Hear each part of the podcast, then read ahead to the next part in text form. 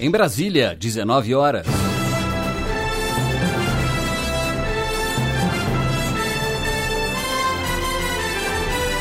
Está no ar a voz do Brasil. As notícias do governo federal que movimentaram o país no dia de hoje. Olá, boa noite. Boa noite para você que nos acompanha em todo o país. Quinta-feira, 21 de março de 2019. E vamos ao destaque do dia. Presidente Jair Bolsonaro chega ao Chile. E discute ampliação de exportações, investimentos e a união de países do continente. O Chile é importante, é um país irmão, é um país que hoje em dia tem um pensamento, tem uma ideologia muito semelhante à nossa e queremos fortalecer os laços de amizades com eles, obviamente também por meio da economia. E você também vai ouvir na Voz do Brasil. Governo realiza amanhã mais uma rodada de concessões. Desta vez para terminais de combustíveis localizados em portos. Ricardo Ferraz. A expectativa do governo é que as concessões impactem nos preços dos combustíveis e reduzam o preço na bomba para o consumidor. Hoje é o Dia Internacional da Síndrome de Down. E a Voz do Brasil apresenta as iniciativas do governo que garantem a inclusão dessas pessoas. Graziela Mendonça.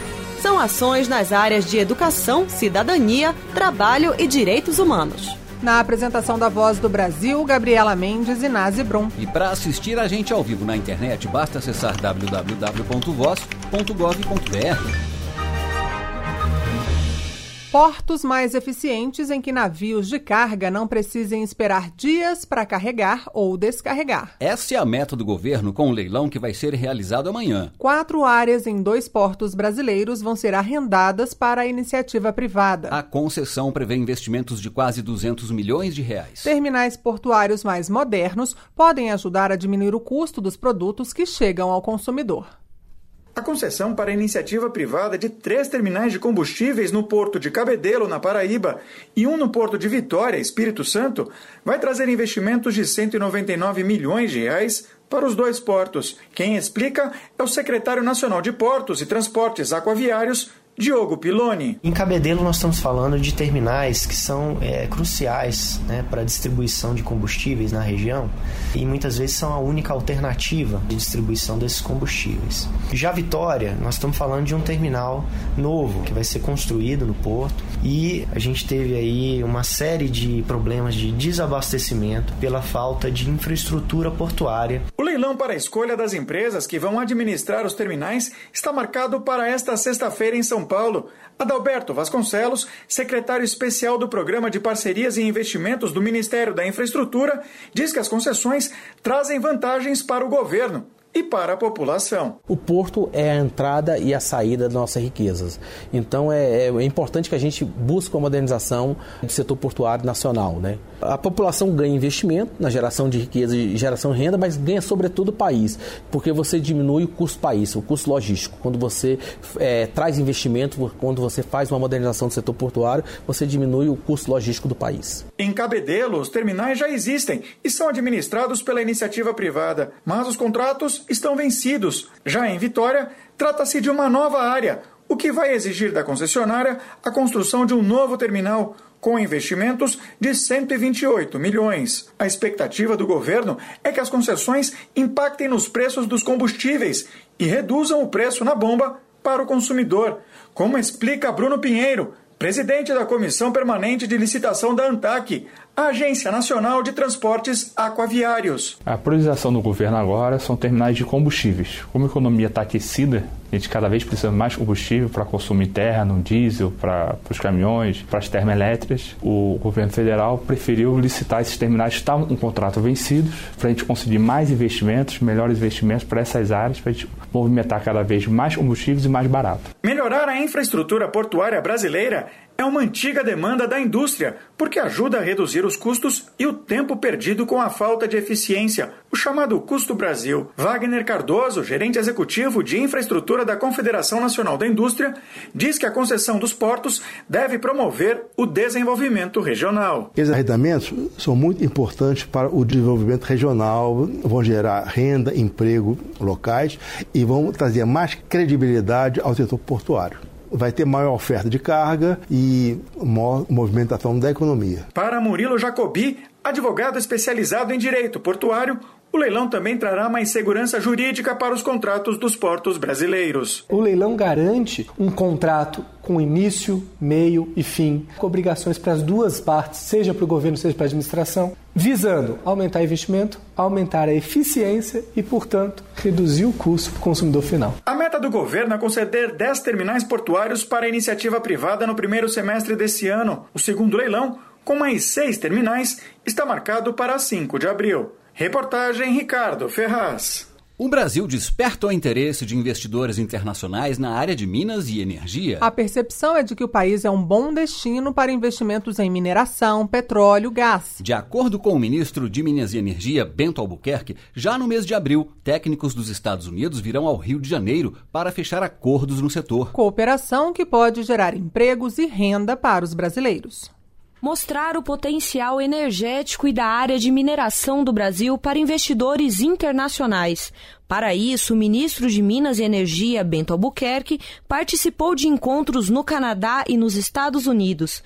Durante a convenção da Associação de Garimpeiros e Desenvolvedores do Canadá, evento mais relevante do setor de mineração em nível mundial, o ministro ressaltou que o interesse do governo é ajudar quem deseja produzir, empreender, investir e gerar empregos no país. Pude observar o grande interesse para a comunidade internacional, principalmente na área de investimento. Diversos investidores internacionais Todos eles estavam lá e eu tive a oportunidade de conversar com, com boa parte deles. De acordo com o ministro de Minas e Energia, ainda no primeiro semestre do ano, representantes dos Estados Unidos virão ao Brasil para ampliar a cooperação no setor. Há muito interesse do governo americano, técnicos do Departamento de Energia que virão aqui ao Rio de Janeiro até o dia 20 de abril e os principais pontos será no setor de petróleo, gás, energias é, renováveis e também da área nuclear. E definimos que uma equipe do setor regulatório americano na área de mineração virá aqui também ao Brasil até o dia 20 de abril para iniciar uma cooperação com a Secretaria de Geologia, Mineração e Transformação Mineral, com a Agência Nacional de Mineração e com a CPR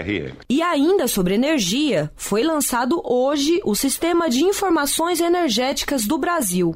Ele vai reunir informações e estatísticas energéticas de todo o país. O CIE Brasil é uma plataforma virtual que vai deixar mais acessível e transparente as informações sobre o setor de energia. O sistema vai contribuir para a formulação de políticas públicas e o planejamento energético. Ele também poderá ser usado na hora de decidir onde investir. Por ser aberta à população, a plataforma será ainda uma importante fonte de dados para pesquisas científicas. Mais informações na página do Ministério de Minas e Energia, mme.gov.br. Reportagem Jéssica do Amaral.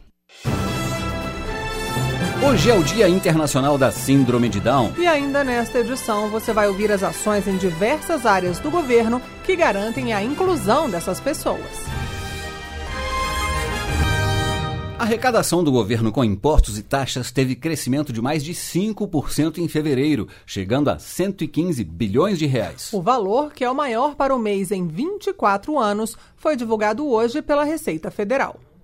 A arrecadação total do mês de fevereiro é recorde e a maior desde o início da série histórica, em 1995, segundo a Receita Federal. O valor recolhido com impostos, contribuições e demais tributações somou mais de 115 bilhões de reais em fevereiro.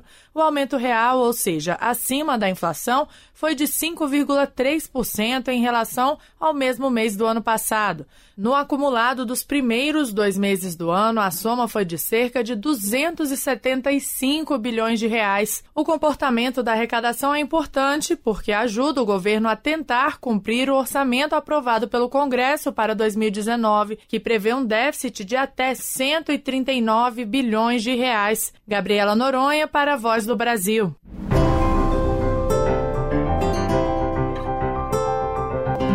Rostinho arredondado, olhos em formato de amêndoas. A síndrome de Down é causada por conta de uma alteração genética no momento da fecundação. Em geral, as pessoas com essa condição são menores em tamanho e seu desenvolvimento físico, mental e intelectual pode ser mais lento. Mas isso não impede que levem uma vida normal e autônoma. São capazes de ir à escola, aprender, se divertir, trabalhar e amar como qualquer outra pessoa. E esta quinta-feira, Dia Internacional da Síndrome de Down, é mais uma ocasião para lembrar da importância do respeito, da inclusão dessas pessoas. Nessa matéria da repórter Graziela Mendonça, nós vamos conhecer algumas ações do governo que contribuem para isso. Nos corredores de uma fábrica em Curitiba, há oito meses, uma jovem de 21 anos está sempre sorrindo. É o seu primeiro emprego. Ela tem síndrome de Down e se apresenta para a gente. Eu sou Isabel, 21 anos. Eu amo muito trabalhar e fiz bastante amizade lá. No Brasil, existem cerca de 300 mil pessoas com síndrome de Down, segundo dados do IBGE. Essas pessoas podem e devem levar uma vida normal, como a Isabel. E o governo está trabalhando para isso. Desde a entrada em vigor da lei de cotas na década de 1990, as empresas com mais de 100 funcionários devem garantir que pelo menos 2% do quadro sejam portadores de deficiências.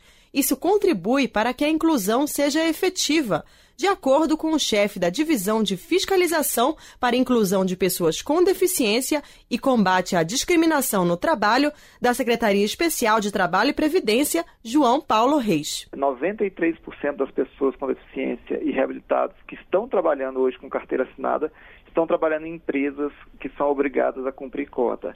Então, é uma política extremamente importante para a efetiva inclusão né, dessas pessoas no mercado.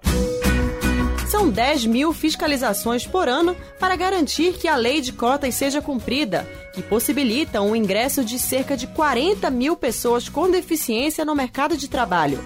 E quanto mais cedo começar o desenvolvimento das pessoas com síndrome de Down, melhor. Os professores da rede pública de ensino recebem formação específica para atender alunos com alguma deficiência. Em 2018, as escolas públicas já contavam com mais de um milhão de estudantes com necessidade de educação especial, 11% a mais do que no ano anterior. Outra política do governo para quem tem Down são os centros-dia, espaços que ajudam a desenvolver a autonomia e a socialização de quem tem alguma deficiência, como detalha a coordenadora geral de serviços especializados da família e do indivíduo do Ministério da Cidadania, Márcia Viana é um espaço de participação, para desenvolvimento de potencialidade, de convívio, de acesso a direitos. Por meio desse centro-dia é possível articular ações com outras políticas públicas, como educação, cultura, esporte, lazer. O objetivo do governo é fortalecer cada vez mais as políticas para essas pessoas, como ressalta a secretária nacional da família, Ângela Gandra. Eles são muito capazes, esse governo, a trabalhar especialmente né, no campo das deficiências.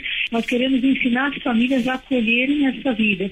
Depois que as escolas tenham uma educação inclusiva e que depois haja uma saída no mercado concreta. É o que deseja Ivete Castro, mãe da Isabel, lá do começo da reportagem. Eles podem, né? Eles têm alguma deficiência, têm uma, uma qualidade que a gente tem que ser trabalhada, mas nada os impede de ser seres humanos felizes. Garantir a promoção do exercício dos direitos e das liberdades fundamentais pelas pessoas com deficiência e sua inclusão está entre as metas prioritárias dos primeiros 100 dias da nova gestão. Reportagem Graziela Mendonça.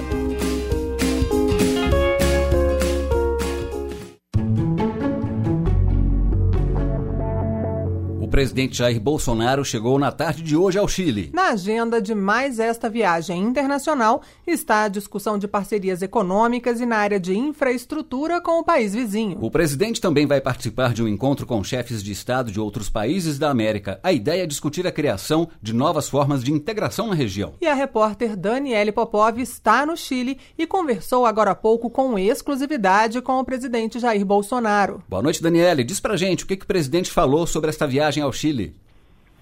Boa noite, Nath. Boa noite, Gabriela, e também aos ouvintes da Voz do Brasil. O presidente falou sobre a importância da viagem ao Chile, primeiro país escolhido por ele para uma visita oficial. Segundo o presidente, além da questão comercial, a intenção do Brasil é fortalecer outros laços e valores, como a democracia.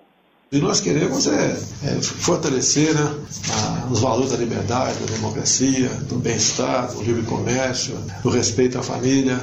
É isso que nós buscamos é, nessas viagens, além de outras coisas. A minha comitiva é pequena, não viemos tratar especificamente muitos negócios aqui no, aqui no Chile. Acabei de vir numa viagem muito produtiva nos Estados Unidos. Agora, até pela proximidade aqui, obviamente teremos mais encontros não é comigo, com a minha equipe e com a equipe do, do Pineiro. Bolsonaro também disse que sempre foi admirador do presidente chileno, Sebastião Pinheira, desde o primeiro governo dele. E acrescentou que a América do Sul indo bem, o Brasil vai bem. Eu perguntei se o Brasil reafirma a importância do acordo de livre comércio assinado em novembro de 2018. E o presidente Jair Bolsonaro respondeu que o governo vai buscar o livre comércio para fazer as nações progredirem. O Chile é o segundo maior parceiro comercial do Brasil na América do Sul. Só no ano passado, esse fluxo comercial entre os dois países atingiu 10 bilhões de dólares. E a ideia é que essa visita da comitiva brasileira amplie essa parceria. O embaixador do Brasil aqui no Chile, Carlos Duarte, citou alguns dos temas que devem ser discutidos entre Jair Bolsonaro e o presidente do Chile, Sebastião Pinheira.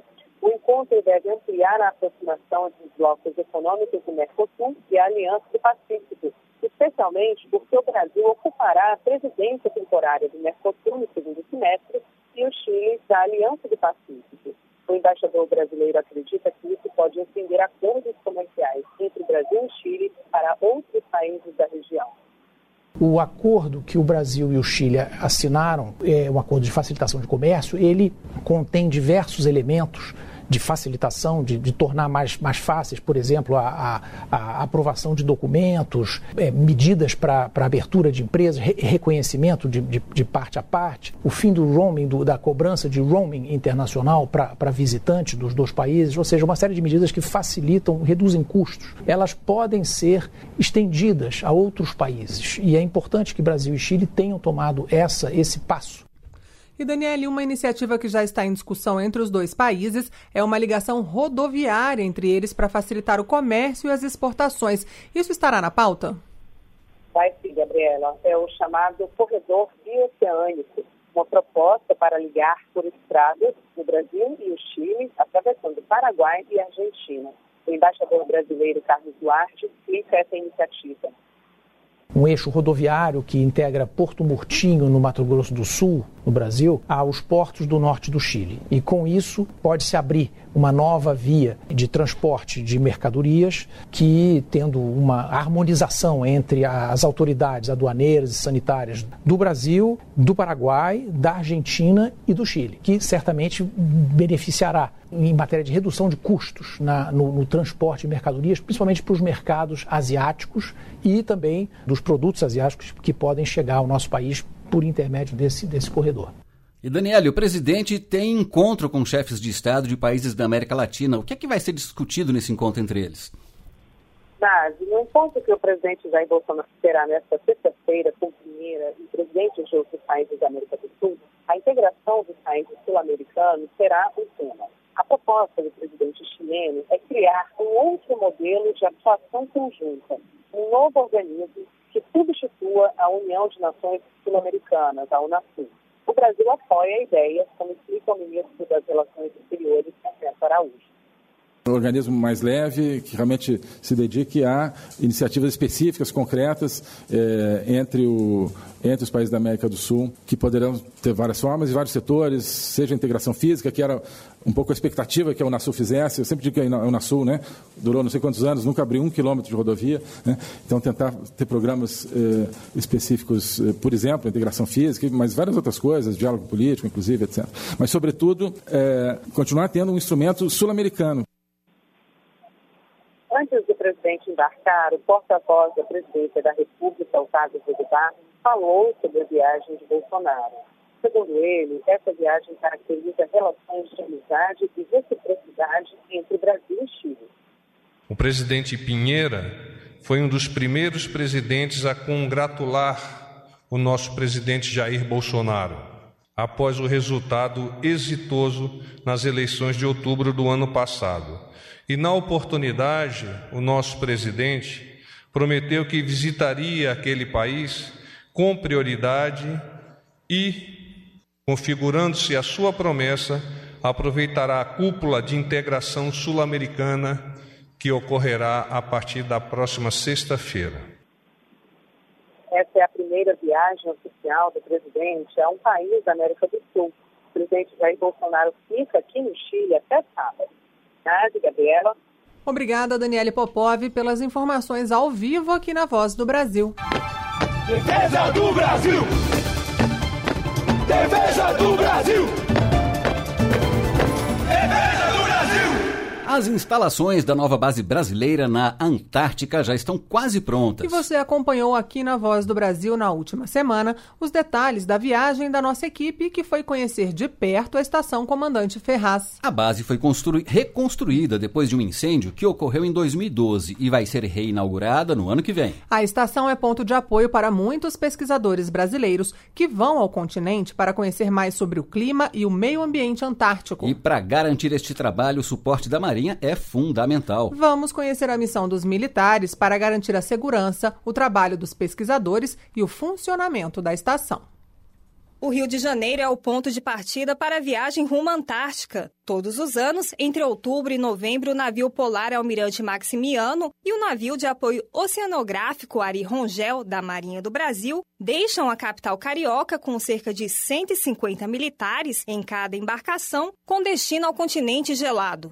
Nos navios também seguem pesquisadores brasileiros e mantimentos. Antes de realizar a travessia do mar entre os oceanos Atlântico e Pacífico, os navios fazem duas paradas, uma no porto de Rio Grande, no Rio Grande do Sul, e outra no porto da cidade chilena de Punta Arenas. O capitão de fragata Marcelo Gomes, da Marinha do Brasil, chefiou a estação Comandante Ferraz até dezembro passado. Ele explica que nessas viagens são transportados alimentos, roupas, equipamentos para manutenção, entre outros itens de assistência. Nós enviamos cerca de 40 toneladas, entre sobressalentes, gêneros secos, resfriados e congelados. É 80 toneladas, você imagina uma duas carretas de quatro eixos. Assim como no Brasil, o verão na Antártica também está acabando. O capitão de corveta Israel Levi Oliveira chegou à Antártica em novembro de 2018 e agora desempenha a função de subchefe da estação Comandante Ferraz. Ele destaca que a rotina de trabalho varia de acordo com as condições meteorológicas no local. Porque existe é, a necessidade de receber da parte logística muita coisa do navio e ao final do verão também enviar muito, muito material, né? não só é, receber em termos de gêneros e de sobressalentes também, de equipamentos, mas também de enviar materiais é, e equipamentos para que sejam feitas manutenções no Rio de Janeiro é, e na cidade de Ponta Arenas. A outra forma de chegar ao continente gelado é em voo do avião Hércules C-130, única aeronave da Força Aérea Brasileira que consegue pousar em pista estreita e enfrentando as condições extremas da Antártica. A estação Comandante Ferraz possui a capacidade de abrigar 64 pessoas e, quando inaugurada, servirá de base de apoio aos pesquisadores de nosso país. Atualmente, 130 pesquisadores desenvolvem trabalhos que estão inseridos no Programa Antártico Brasileiro. Há mais de 30 anos, esse programa garante a presença da comunidade científica brasileira na Antártica. A iniciativa busca produzir conhecimento científico sobre a Antártica e suas relações com o restante do sistema climático mundial. Reportagem Lani Barreto. E agora, pelas redes sociais, o presidente Jair Bolsonaro falou sobre o decreto que criou regras mais rígidas para a concessão de cargos comissionados. Pegamos centenas de, de, de fantasmas pela administração, gente que ninguém sabe onde estava, é tanta gente que você fica. Você não tem como mover um processo contra eles. É um negócio absurdo o descaso como esses cargos eram preenchidos em Brasília, quer seja ali por parte do governo federal, algumas estatais, é complicado o negócio. E o ministro da Controladoria Geral da União, Wagner Rosário, explicou que os novos integrantes do governo também vão precisar cumprir os requisitos e as nomeações vão ser revisadas. E essas foram as notícias do governo federal. Uma realização da Secretaria Especial de Comunicação Social da Presidência da República. Com produção da Empresa Brasil de Comunicação. Fique agora com as notícias do Poder Judiciário e do Congresso Nacional. Boa noite. Boa noite para você e até amanhã.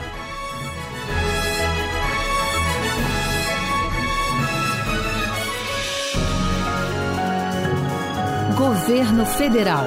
Pátria Amada, Brasil.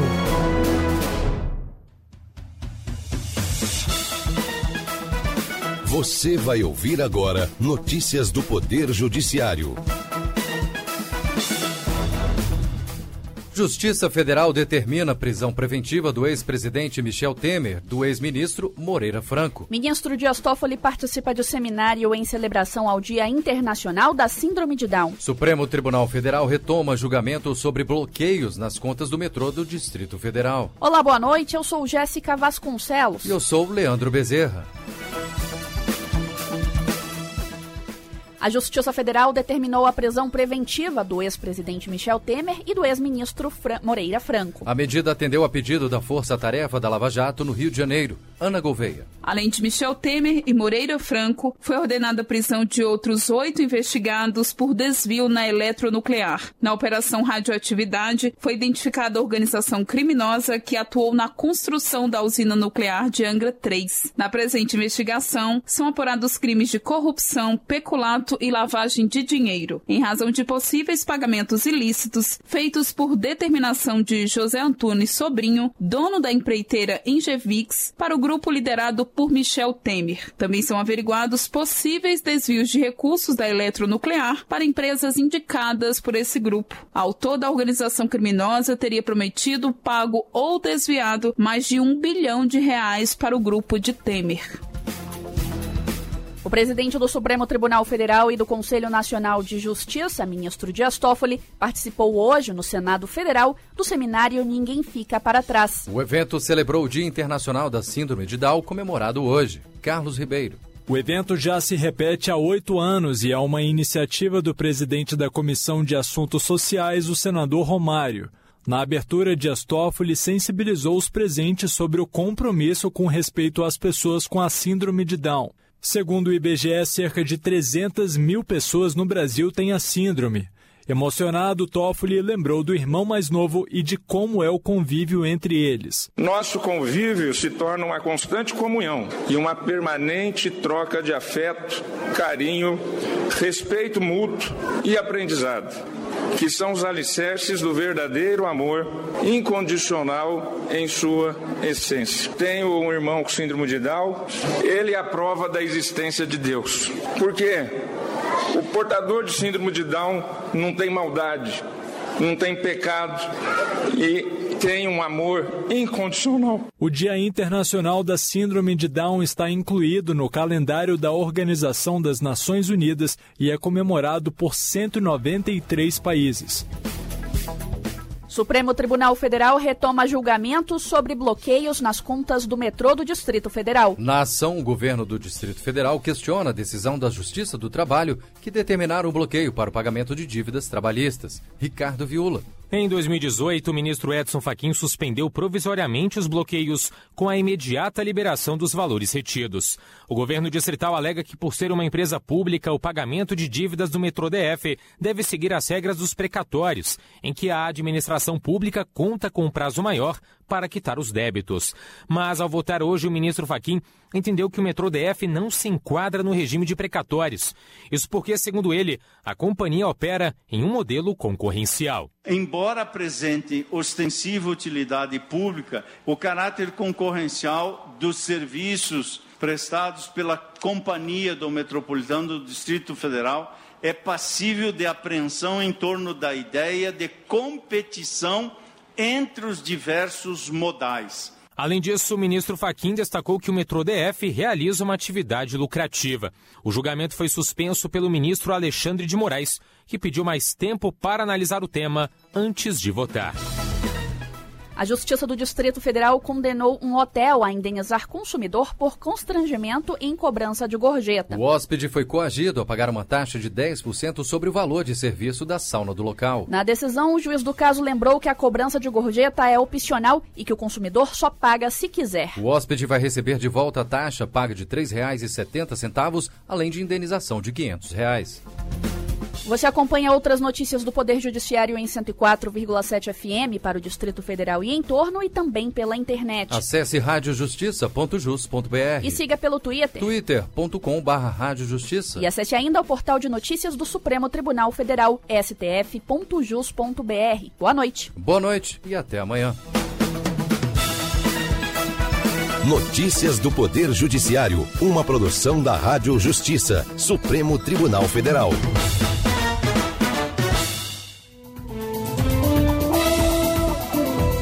Está no ar, o Jornal do Senado. Eu sou Marluce Ribeiro. E eu sou Jefferson Dalmoro. E estes são os destaques de hoje do Jornal do Senado, que começa agora. Ministro da Ciência e Tecnologia virá ao Senado explicar o acordo com os Estados Unidos para o uso da base de Alcântara. Senado celebra o Dia Internacional da Síndrome de Down. Prisão do ex-presidente Michel Temer repercute entre os senadores.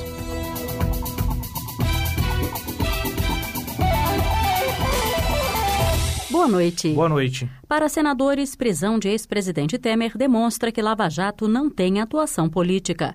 Senadora pede votação de proposta que fortaleça o combate à corrupção. Repórter Érica Christian. O senador Lazier Martins, do Podemos do Rio Grande do Sul, disse que não se surpreendeu com a prisão do ex-presidente Michel Temer e do ex-ministro Moreira Franco. A prisão do ex-presidente Temer não chega a surpreender, porque houve vários processos que não foram abertos pela Câmara. O senador Tasso Gereissati, do PSDB do Ceará, considerou abusiva a prisão de Temer. Eu não vejo nenhuma razão objetiva para a prisão do presidente Temer, mas ele não está fugindo, tem endereço conhecido e eu acho que isso é um processo de abuso de autoridade que está acontecendo com alguma frequência. Para o senador Stevenson Valentim, do Podemos do Rio Grande do Norte, a prisão de Temer mostra que a Operação Lava Jato é apartidária. Já a senadora Elisiane Gama, do PPS do Maranhão, defendeu a votação de uma proposta que vai fortalecer a Lava Jato. Crime comum que esteja ligado a crime eleitoral, ele tem que ser investigado e condenado pela justiça comum. Crime eleitoral pela justiça eleitoral. A proposta é uma resposta à decisão do Supremo Tribunal Federal que concentrou na Justiça Eleitoral as ações de corrupção ou lavagem de dinheiro relacionadas ao Caixa 2 de campanha.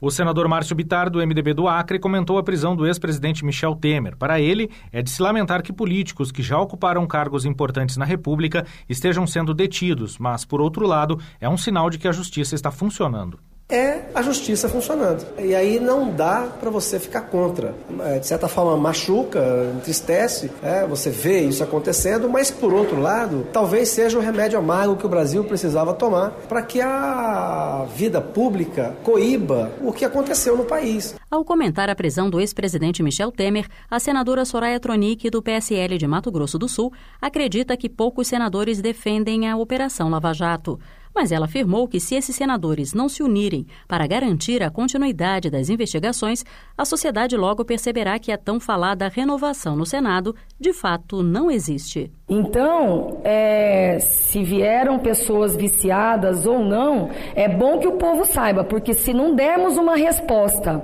em pouco tempo, se passar o, o tempo e, e, vão falar que, a culpa, que não houve renovação e vão nos jogar na vala comum, é porque não houve essa renovação que o povo pensa.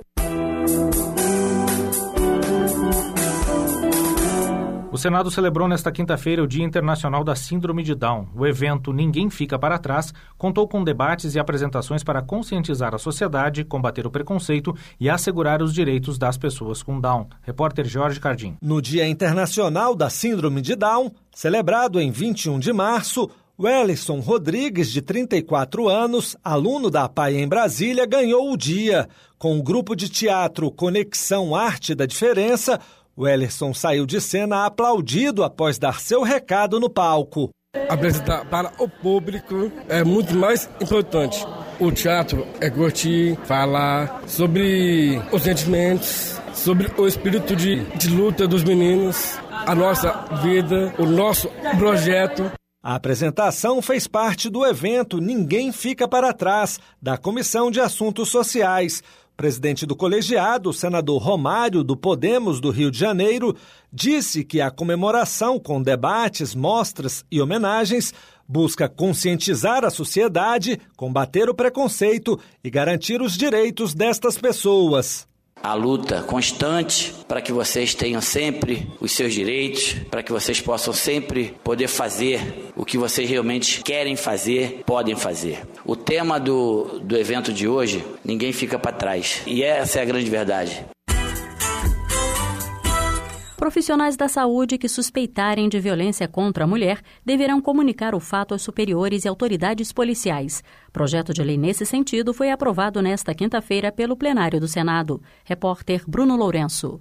O projeto de lei deixa claro que a notificação deve ser feita mesmo se houver apenas a suspeita de violência contra a mulher. A relatora na Comissão de Constituição e Justiça, senadora Maria do Carmo Alves, do Democratas de Sergipe, acredita que a proposta evitará a subnotificação de agressões às mulheres. A proposição, em, em seu mérito, mostra de bom alvitre e espera que espera que diminua a subnotificação nos casos de violência contra as mulheres. Nada mais natural ao se, identificar provável violência no atendimento médico que se faça o registro de tal evento de forma a permitir a sua adequada investigação. A iniciativa determina ainda que os casos de suspeita ou confirmação de violência contra a mulher serão obrigatoriamente comunicados à autoridade policial. Senadoras reagem em plenário ao projeto de lei que acaba com a cota de 30% de candidaturas de mulheres nas eleições. Para o autor da iniciativa, essa é a forma de pôr fim às candidatas laranjas. Repórter Maurício Desante. O senador Ângelo Coronel, do PSD da Bahia, é autor do projeto que acaba com a cota de 30% das candidaturas para mulheres. Ele justifica a ideia com a afirmação de que muitos partidos não conseguiram cumprir a regra e lançaram mão de candidaturas laranjas para atender à lei eleitoral. Do plenário do Senado, as senadoras reagiram à ideia. Rose de Freitas, do Podemos do Espírito Santo, foi a primeira. Basta olhar numericamente para as duas casas e saber que essa sociedade não colocou aqui dentro, por maneira de organização deficitária, por discriminação, por tratamento diferenciado, não colocou o número de mulheres para que mais da metade da sociedade deveria estar representada aqui. E a senadora Simone Tebet, do MDB de Mato Grosso do Sul, defendeu a punição dos partidos que utilizaram candidatas laranjas, mas destacou que isso não pode servir de argumento para acabar com as cotas. Não servem de desculpa para retrocesso e para termos cada vez mais um Congresso Nacional formado na sua maioria absoluta por homens. Nós estamos na ordem da análise mundial num dos últimos países com representatividade de mulheres no Congresso Nacional. O relator do projeto, senador Fabiano Contarato, da Rede Sustentabilidade do Espírito Santo, já se manifestou contrário à proposição que está na Comissão de Constituição e Justiça.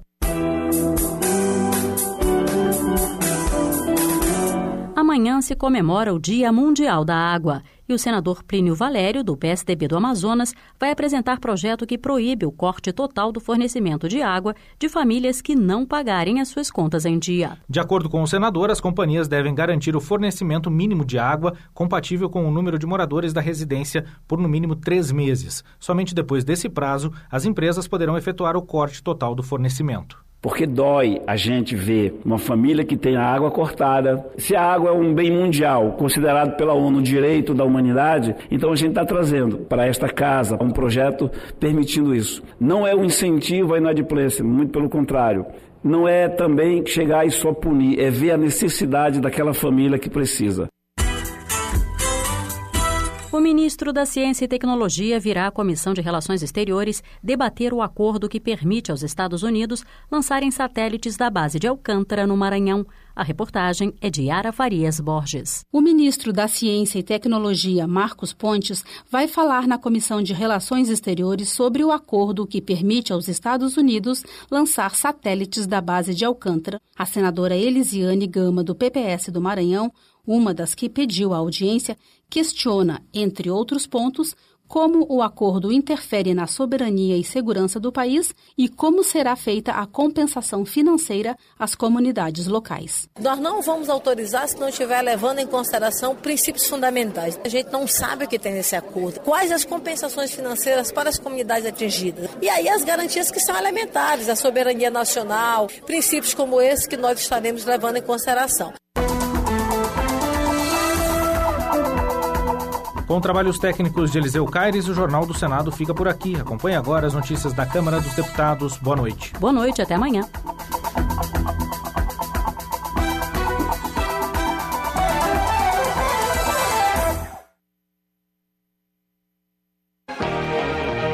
Jornal. Câmara dos Deputados. Prisão do ex-presidente Michel Temer repercute entre deputados. Parlamentares destacam projetos que estimulam o desenvolvimento. Proposta que abre capital de empresas aéreas avança na Câmara.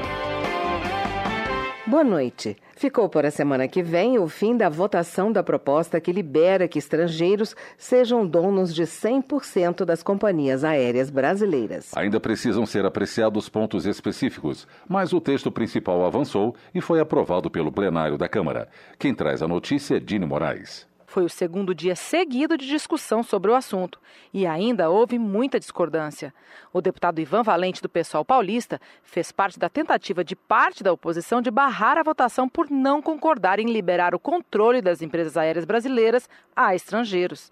Para ele, é uma questão de soberania. Quem vem aqui na tribuna falar que não existe capital estrangeiro no Brasil, é só ver que tem capital estrangeiro na Gol que a Avianca é capital estrangeiro, que a Azul se associa. Isso já existe. O problema é o controle. Se você passar de 49%, então pode entrar qualquer empresa aérea e determinar toda a política aérea brasileira. Já o coordenador da Frente Parlamentar do Turismo, o deputado Herculano Passos, do MDB paulista, defendeu a proposta. Vai gerar emprego e renda no momento que nós estamos passando por dificuldade. E a abertura do capital estrangeiro para as companhias aéreas vai fazer com que haja uma concorrência entre as companhias, vai melhorar o, o serviço. O deputado Coronel Tadeu, do PSL paulista, também apoiou o projeto. Hoje nós temos passagens caras, temos aeroportos sucateados, temos trabalhadores do setor da aviação desempregados, graças a inúmeros anos de desgoverno nesse país. A vinda do capital estrangeiro é para recuperar principalmente os empregos dos aeronautas e dos aeroviários. Já o deputado Alencar Santana Braga, do PT paulista, discordou. Nós estamos dando uma permissão excessiva de operação de empresas estrangeiras em relação às empresas aéreas nacionais. Isso é um crime que nós estamos cometendo. Nós estamos abrindo capital, mas nós não estamos discutindo a mão de obra nacional. Como é que ficarão os trabalhadores brasileiros?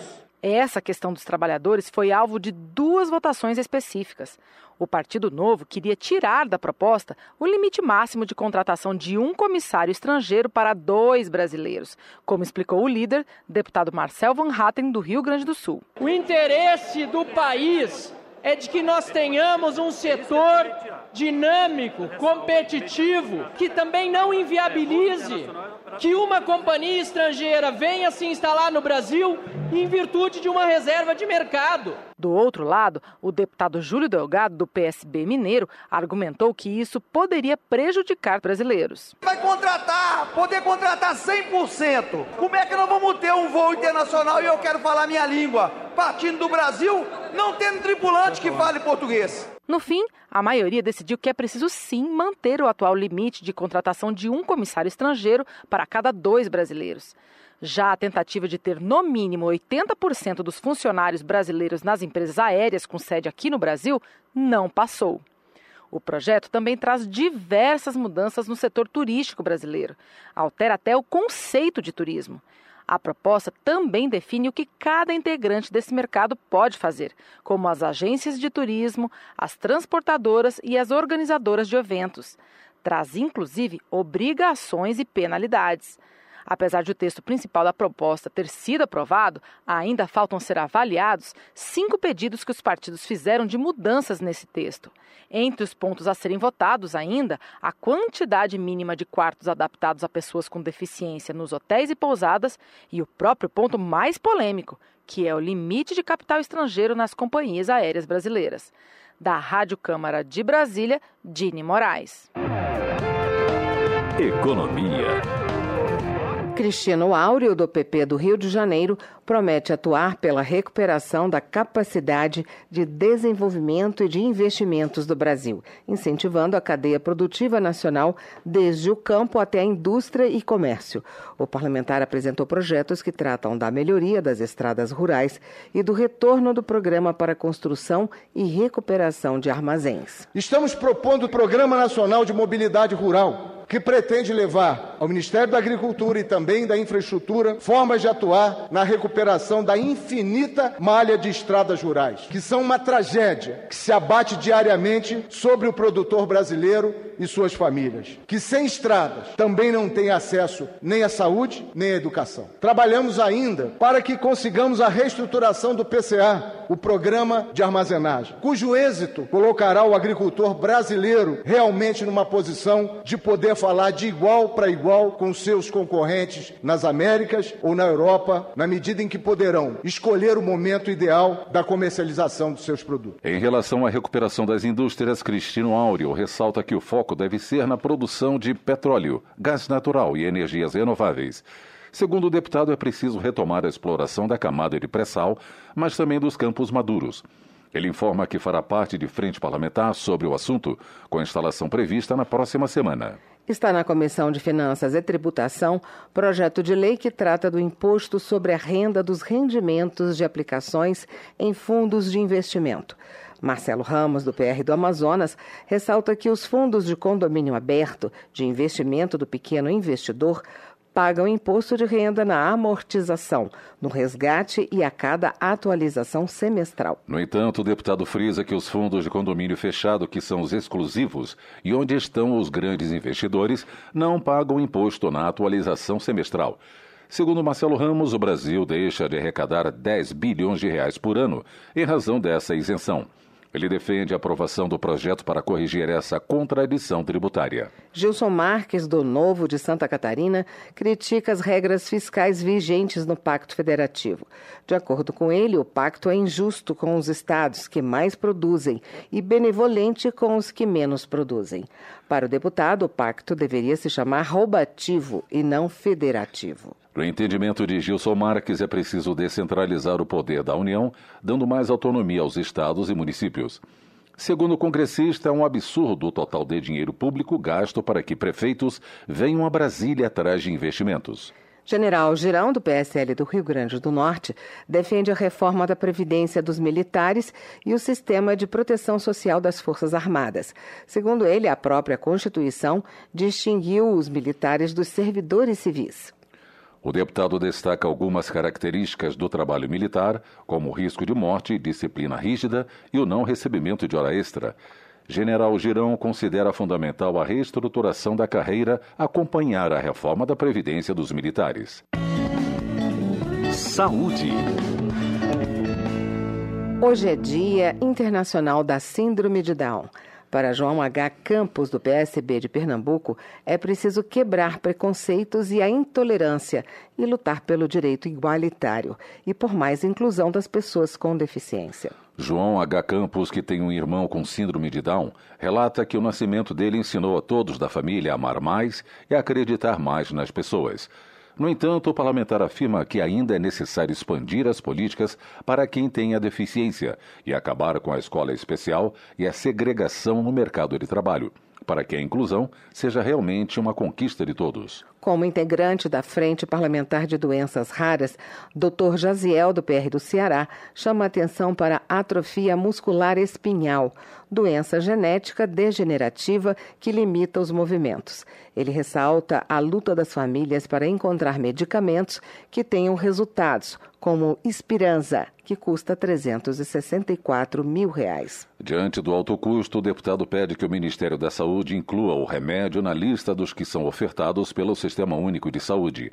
Ele lamenta que, para ter o remédio, as famílias precisem conseguir uma ordem judicial. Direitos Humanos. Foi instalada hoje na Câmara a Frente Parlamentar em Defesa das Mulheres. Na avaliação de Celina Leão, do PP do Distrito Federal, a frente é um instrumento importante para a construção de políticas públicas voltadas para as mulheres. Celina Leão lembra que há vários colegiados na Câmara que fazem um trabalho significativo em prol das mulheres, como a Procuradoria da Mulher, a Secretaria da Mulher e outras comissões. Para ela, mesmo com todo esse esforço, ainda se observam altos índices de violência contra a mulher. Schiavinato, do PP do Paraná, é autor de dois projetos de lei relativos ao ensino à distância e à proteção ao idoso. Segundo ele, a primeira proposta visa inibir o ensino à distância para as áreas de saúde e engenharia ligadas à construção civil. Ele avalia que, se aprovado o projeto, haverá mais segurança na formação dos profissionais. Outro projeto de Schiavinato trata de empréstimos consignados para idosos. Ele ressalta que a proposta não inibe esse tipo de financiamento, mas o contrato não poderá ser feito por telefone quando envolver pessoas de idade. O deputado propõe que o empréstimo ocorra presencialmente e que o idoso esteja acompanhado de um familiar. Lucas Gonzalez, do Novo de Minas Gerais, reitera seu compromisso de promover no parlamento políticas que garantam aos cidadãos mais bem-estar, emprego, saúde, educação, crescimento e segurança. Ambiente. Amanhã, dia 22, comemora-se o Dia Mundial da Água. Para o professor Josial do PSL do Rio de Janeiro, o brasileiro precisa refletir profundamente sobre a importância e a preservação desse recurso natural.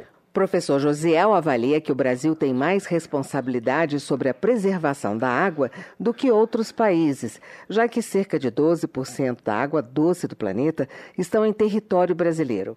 No entanto, ele alerta para o problema da contaminação das águas, já que 70% das cidades não possuem saneamento básico, o que acaba contaminando rios e lagos. Chiquinho Brazão do Avante espera que o governo do Rio de Janeiro e o Instituto Ambiental do Estado adotem providências no sentido de promover o desassoreamento e a desobstrução de alguns rios que cortam bairros importantes da capital. Chiquinho Brazão cita o caso dos rios Pequeno, Grande, Tindiba, do Engenho e Guerengui, entre outros. O desassoreamento desses rios, segundo o parlamentar, tem causado graves problemas à população local.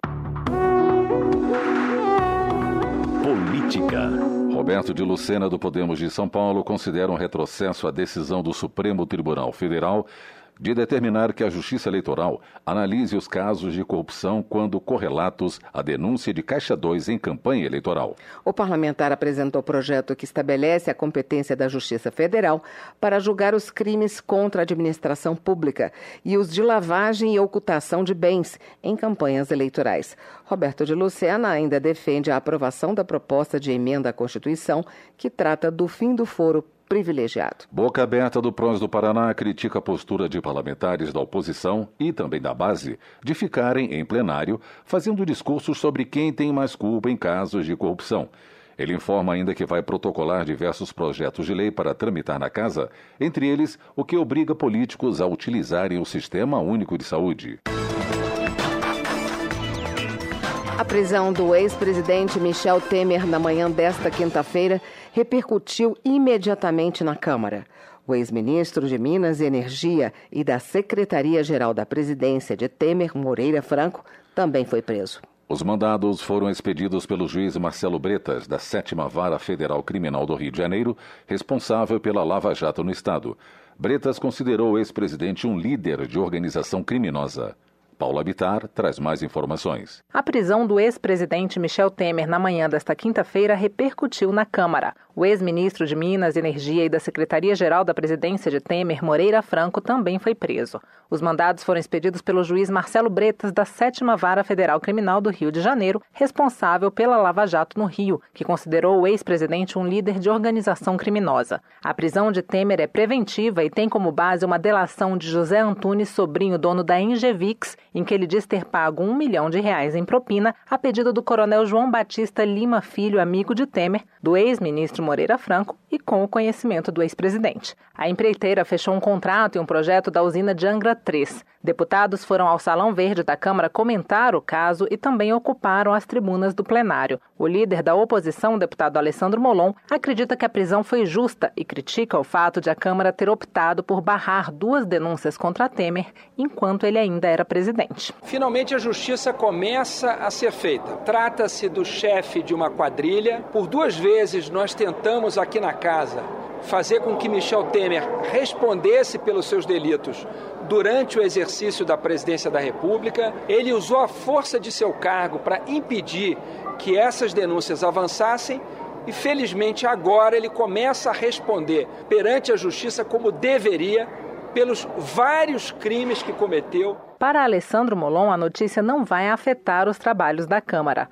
O deputado Paulo Teixeira, do PT de São Paulo, criticou a Operação Lava Jato e viu relação entre a disputa recente do ministro da Justiça Sérgio Moro e do presidente da Câmara Rodrigo Maia e as prisões. Moreira Franco é padrasto da esposa de Maia. A semana passada a Lava Jato sofreu várias derrotas do Supremo Tribunal Federal. Essa semana, o presidente Rodrigo Maia decidiu que tramitaria apenas a Previdência Social e não o pacote Moro. O que fez Sérgio Moro?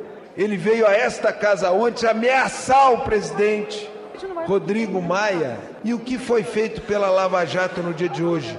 Prendeu o sogro do presidente desta casa, Rodrigo Maia. Nesta quarta-feira, Rodrigo Maia criticou o que considerou interferência de Sérgio Moro na tramitação do pacote anticrime. Mas o deputado Júlio Delgado, do PSB Mineiro, acredita que a disputa entre Maia e Moro não tem nada a ver com as notícias desta quinta-feira. Da forma que veio essa delação e que demonstra claramente o envolvimento do gabinete da presidência e se houve a continuidade, obstrução da justiça, destruição de provas dessa investigação, a prisão poderia acontecer a qualquer momento. Aconteceu no dia de hoje, por coincidência, um dia posterior a um eventual é, disputa e litígio entre o presidente da casa e o ministro da Justiça, Sérgio Moro. Não vejo nenhuma ligação efetiva a isso. Mas, para Delgado, a proximidade entre Maia e Moreira Franco pode sim afetar os trabalhos da Câmara, sendo um complicador, por exemplo, para a análise da reforma da Previdência. O deputado do PSL do Rio Grande do Sul, o Biratã Sanderson, comemorou as prisões. Ninguém está acima da lei. Ninguém que pise nesse território brasileiro pode estar acima da lei. Produto do esforço da sociedade brasileira. Não tem nada a ver com Sérgio Moro, nem de toda. Isso é determinação do povo brasileiro. Ninguém acima da lei. Parabéns, Lava Jato! O MDB, partido de Temer e de Moreira Franco, divulgou uma nota em que diz lamentar, abre aspas, a postura assodada da justiça à revelia do andamento de um inquérito em que foi demonstrado que não há irregularidade por parte do ex-presidente da República, Michel Temer, e do ex-ministro Moreira Franco, fecha aspas. Michel Temer é o segundo ex-presidente preso pela Lava Jato. O primeiro foi Luiz Inácio Lula da Silva, que está preso desde abril do ano passado. Da Rádio Câmara, de Brasília, Paula Bitar. Para Pompeu de Matos, do PDT do Rio Grande do Sul, não há por que comemorar a prisão de Michel Temer. A justiça, na opinião do parlamentar, precisa ser feita acima de tudo. Ele considera que a prisão do ex-presidente era um fato anunciado, uma vez que ele perdeu o foro privilegiado ao sair do cargo. Pompeu de Matos também critica a decisão tomada pela Câmara dos Deputados em 2017, na qual rejeitou denúncia e livrou Michel Temer de responder a processo no Supremo Tribunal Federal enquanto presidia o Brasil. Rui Falcão, do PT de São Paulo, elogia a atitude do presidente da Câmara, Rodrigo Maia, por não ceder à pressão feita pelo ministro da Justiça, Sérgio Moro, de querer interferir no ritmo de tramitação da casa para aprovar o pacote anticrime. Rui Falcão ainda diz que é favorável ao mais rigoroso combate à corrupção porém critica o fato de o ex-presidente Lula não ter tido o direito de presunção de inocência, já que, segundo o deputado, Lula não cometeu nenhum crime. Benedita da Silva, do PT do Rio de Janeiro, registra nota do partido sobre as prisões do ex-presidente Michel Temer e do ex-ministro Moreira Franco. O PT, segundo o documento, espera que elas tenham sido decretadas com base em fatos consistentes, respeitando o processo legal e não apenas por especulações e delações sem prova provas, como no processo do ex-presidente Lula. A deputada alerta ainda para o risco de desmonte da Previdência Social na reforma enviada pelo governo Bolsonaro. Benedita da Silva cita a federação que reúne os auditores das receitas estaduais, que aponta que 75% da economia prevista com a reforma recairá sobre os trabalhadores da iniciativa privada de renda baixa, as pessoas em situação de miséria e os trabalhadores rurais. Termina aqui o jornal Câmara dos Deputados, com trabalhos técnicos de Everson Urani, locução de Terça Guimarães e Paulo Gonçalves. Uma boa noite para você. A Voz do Brasil está de volta amanhã. Boa noite.